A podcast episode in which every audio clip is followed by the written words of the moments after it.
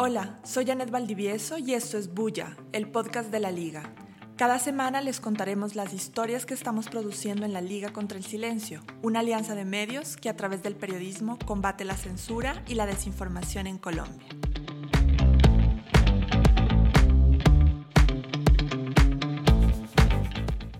Hay un malestar creciente entre la población, especialmente la más joven, y no solo en Colombia, sino en todo el mundo.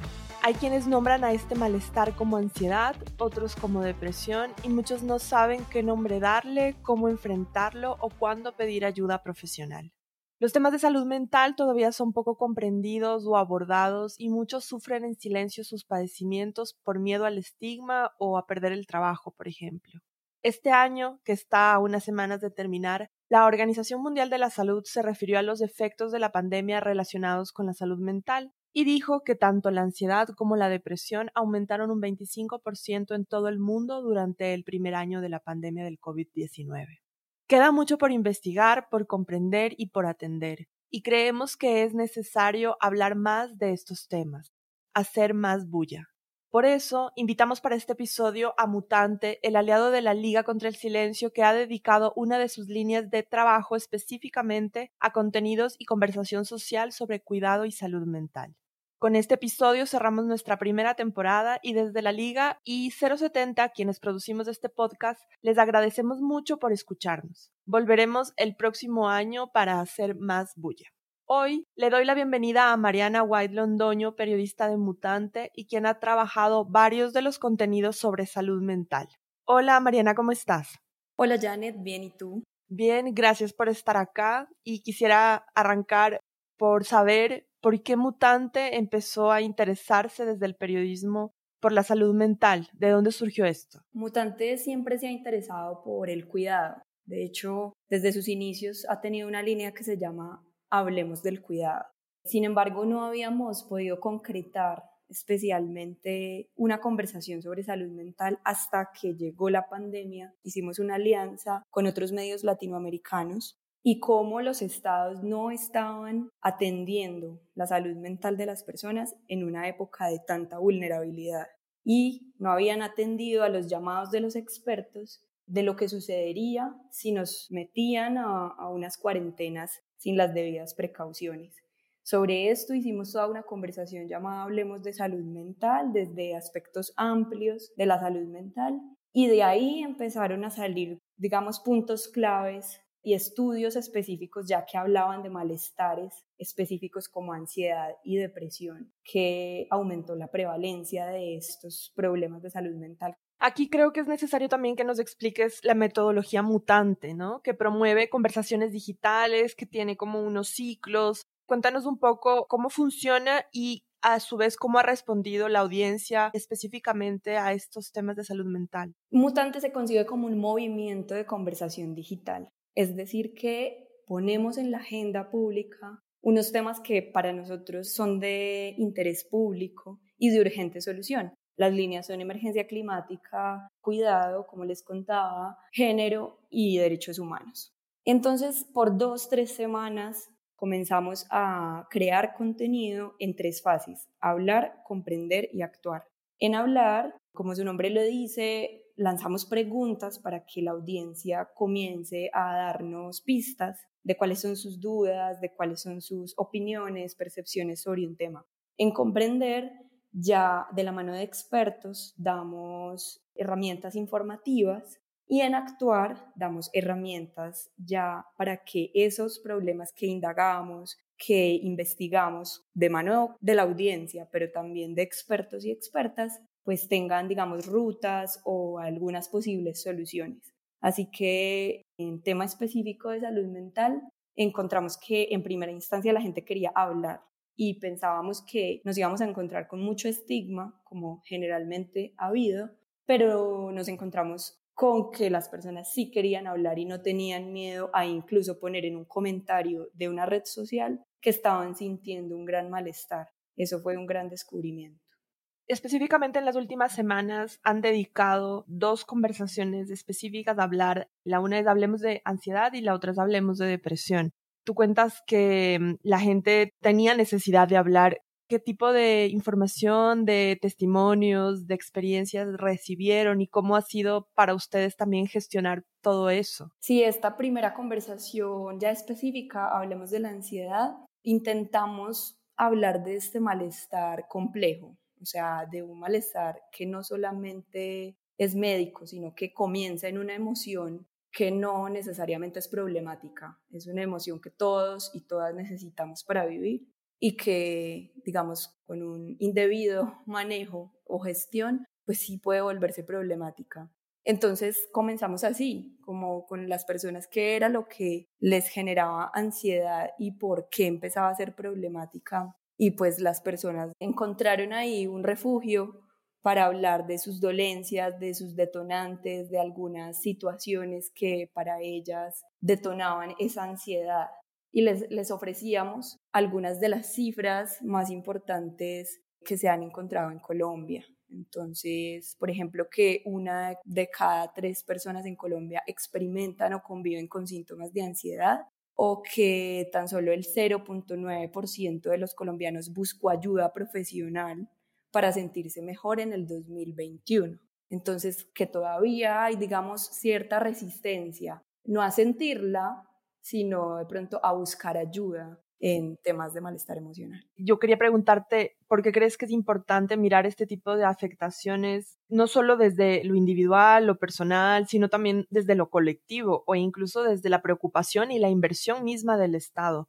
¿Cómo ves eso? Desde la primera conversación que tuvimos sobre salud mental, revisamos muchas de las políticas públicas y encontramos que hay políticas públicas, hay reglamentación que hablan de una salud mental como un bienestar no solamente con falta de enfermedad, sino un bienestar físico, emocional, económico, social, comunitario. Sin embargo, los relatos de las personas muestran que al tratar de acceder a atención en salud mental, pues esto no está siendo posible. Lo que se encuentran es con un sistema de salud que quizá los atiende, pero desde un enfoque totalmente distinto al de estas políticas públicas. Entonces nos ha mostrado cómo es importante pues hablar de salud mental como un cúmulo que está transversalizado en todos los aspectos de la vida y que quizá el sistema de salud no lo está atendiendo de esa manera, sino que está hablando solamente de desde el lado de la enfermedad y no tanto desde la prevención de la enfermedad y de la promoción de la salud mental. ¿Cómo vieron ustedes, por ejemplo, el contexto social, incluso tecnológico, la presión también de ser muy productivo, de todas estas otras cosas que, que tienen que ver no solo con lo individual, sino también con lo social, con esta parte que encontraron? Muchas historias laborales de cómo estaban insatisfechos laboralmente, pero no habían espacios para poderlo comunicar o no encontraban en su jefe esa persona que entendiera lo que le estaba sucediendo, sino que simplemente se tomaba como un problema de la persona y no como un problema de todos y todas. Por último, hay una parte muy importante en, el actuar en esa fase de mutante, donde ustedes también tratan de encontrar herramientas que se construyen a veces colectivamente, a veces por sugerencias, que se van como alimentando. Menciónanos algunas de esas, de esas herramientas que pueden ser útiles, que podemos consultar o recomendar o compartir un poco de qué tipo de cosas han encontrado. Tú decías como la terapia no es la única cosa que se puede hacer, pero también es, es, necesario que se hable de eso con menos estigma o con más naturalidad. Cuéntanos qué podemos encontrar en las redes y en la página web de Mutante. Muchas personas nos han escrito con lo que a ellas les ha funcionado, pero en general yo creo que lo que nos hemos dado cuenta es que es una batería de recursos, no hay unas pastillas mágicas que funcionen para el malestar emocional, sino que es una batería de recursos en los que podemos ir aportando. Entonces tenemos cómo funciona la herramienta en el cerebro, hablamos con una psiquiatra de cómo funciona la ansiedad en el cerebro y cuándo empieza a volverse problemática y de qué manera funcionan los medicamentos, pero cómo estos no deben ir solos, sino acompañados de muchas otras alivios que también tienen evidencia, como el mindfulness, como la respiración consciente, el ejercicio, la terapia cognitiva conductual. estuvimos muy pendientes de qué, digamos, maneras de alivio tienen evidencia y también eso que nos está compartiendo la, audiencia y que para ellos y ellas ha servido porque cada persona es distinta, pues hemos lanzado algunas herramientas como esto, como una batería o ahora en, en Hablemos de la Depresión, de consejos especializados para acompañar a las personas que tienen depresión, cómo hay que ponerse primero como cuidador, o sea, la persona primero antes de ir a ayudar a otra persona, kit de primeros auxilios emocionales para un momento de crisis, pero siempre diciendo que esto no es suficiente, que siempre hay que alzar la mano y que la primera ayuda que deben tener las personas o, esa señal de alerta que deben tener las personas no es cumplir con unos requisitos de, de sintomatología, sino sentirlo. Yo siento que necesito ayuda y que esto se me está saliendo de las manos y siempre pedirla. Y este es como un primer acercamiento también desde acá para hablar de este tema y también les invitamos a conocer todos los contenidos que ha producido Mutante en este tipo de conversaciones sobre salud mental. Te agradecemos mucho, Mariana, por haber compartido esto con nosotras y por también estar hoy aquí cerrando esta primera temporada de Bulla. A ustedes muchas gracias y claro, invitarles a explorar las redes de Mutante, todas como Mutante ORG.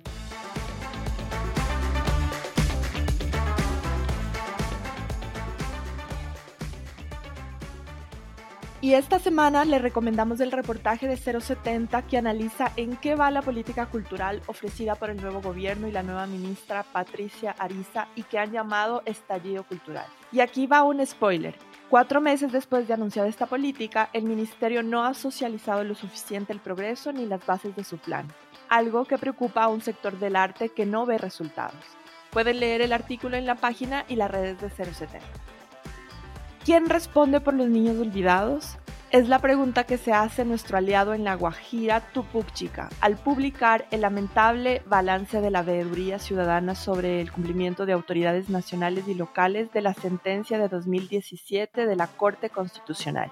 Esta sentencia está relacionada con la crisis de desnutrición infantil que afecta a ese departamento. Unos 5.360 niños y niñas han muerto en la última década y no hay avances para evitar que eso siga ocurriendo. En lo que va de este año se reportan 64 menores de 5 años fallecidos por desnutrición infantil, por hambre. Para saber más, les recomendamos este contenido en tupucchica.com. Tupucchica se escribe T-U-U-P-U-T-C-H-I-K-A. Y para cerrar, invitamos a Laura Sofía Mejía, cofundadora de Baudó Agencia Pública, para que nos cuente más sobre un ambicioso proyecto transnacional en el que han venido trabajando los últimos meses. Hola Laura, ¿cómo estás? Cuéntanos. Hola Janet, gracias por invitarme. Te cuento que Los Rastros del Cambio Climático es un trabajo en cuatro países de América Latina y nace con la idea de mostrar visualmente el impacto del cambio climático en Perú con el deshielo de los glaciares, en Brasil con los incendios de los pantanales, en Chile con una historia de una zona de sacrificio donde prima la industria frente a la vida. En Colombia, el impacto de los arrecifes de coral debido a los cambios de temperatura y también a distintos contaminantes en el lugar. En este especial pueden encontrar videos, fotografías y audios en una plataforma interactiva que pueden encontrar en www.baudoap.com en la sección de coberturas. Les invito a conocer este especial y a compartirlo para aumentar el impacto de estos proyectos que pretenden dar a conocer y concientizar, generar reflexión sobre el cambio climático.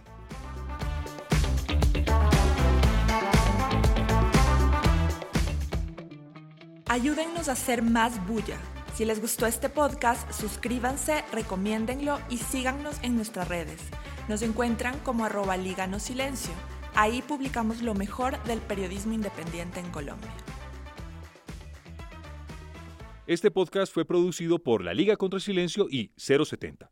La Liga contra el Silencio es una alianza de medios y periodistas que se dedica a la producción y difusión de periodismo de investigación de calidad que lucha por una causa romper la censura y los silencios en Colombia. Los medios que integran esta alianza son Actualidad Panamericana, Baudó Agencia Pública 070, Consejo de Redacción, el Cross Media Lab, Cuestión Pública, de la Urbe, La Cola de Rata, El Mal Pensante, Mutante, Publimetro, Rutas del Conflicto, Tuputchica, Universo Centro, Bocaribe Radio y Vorágine.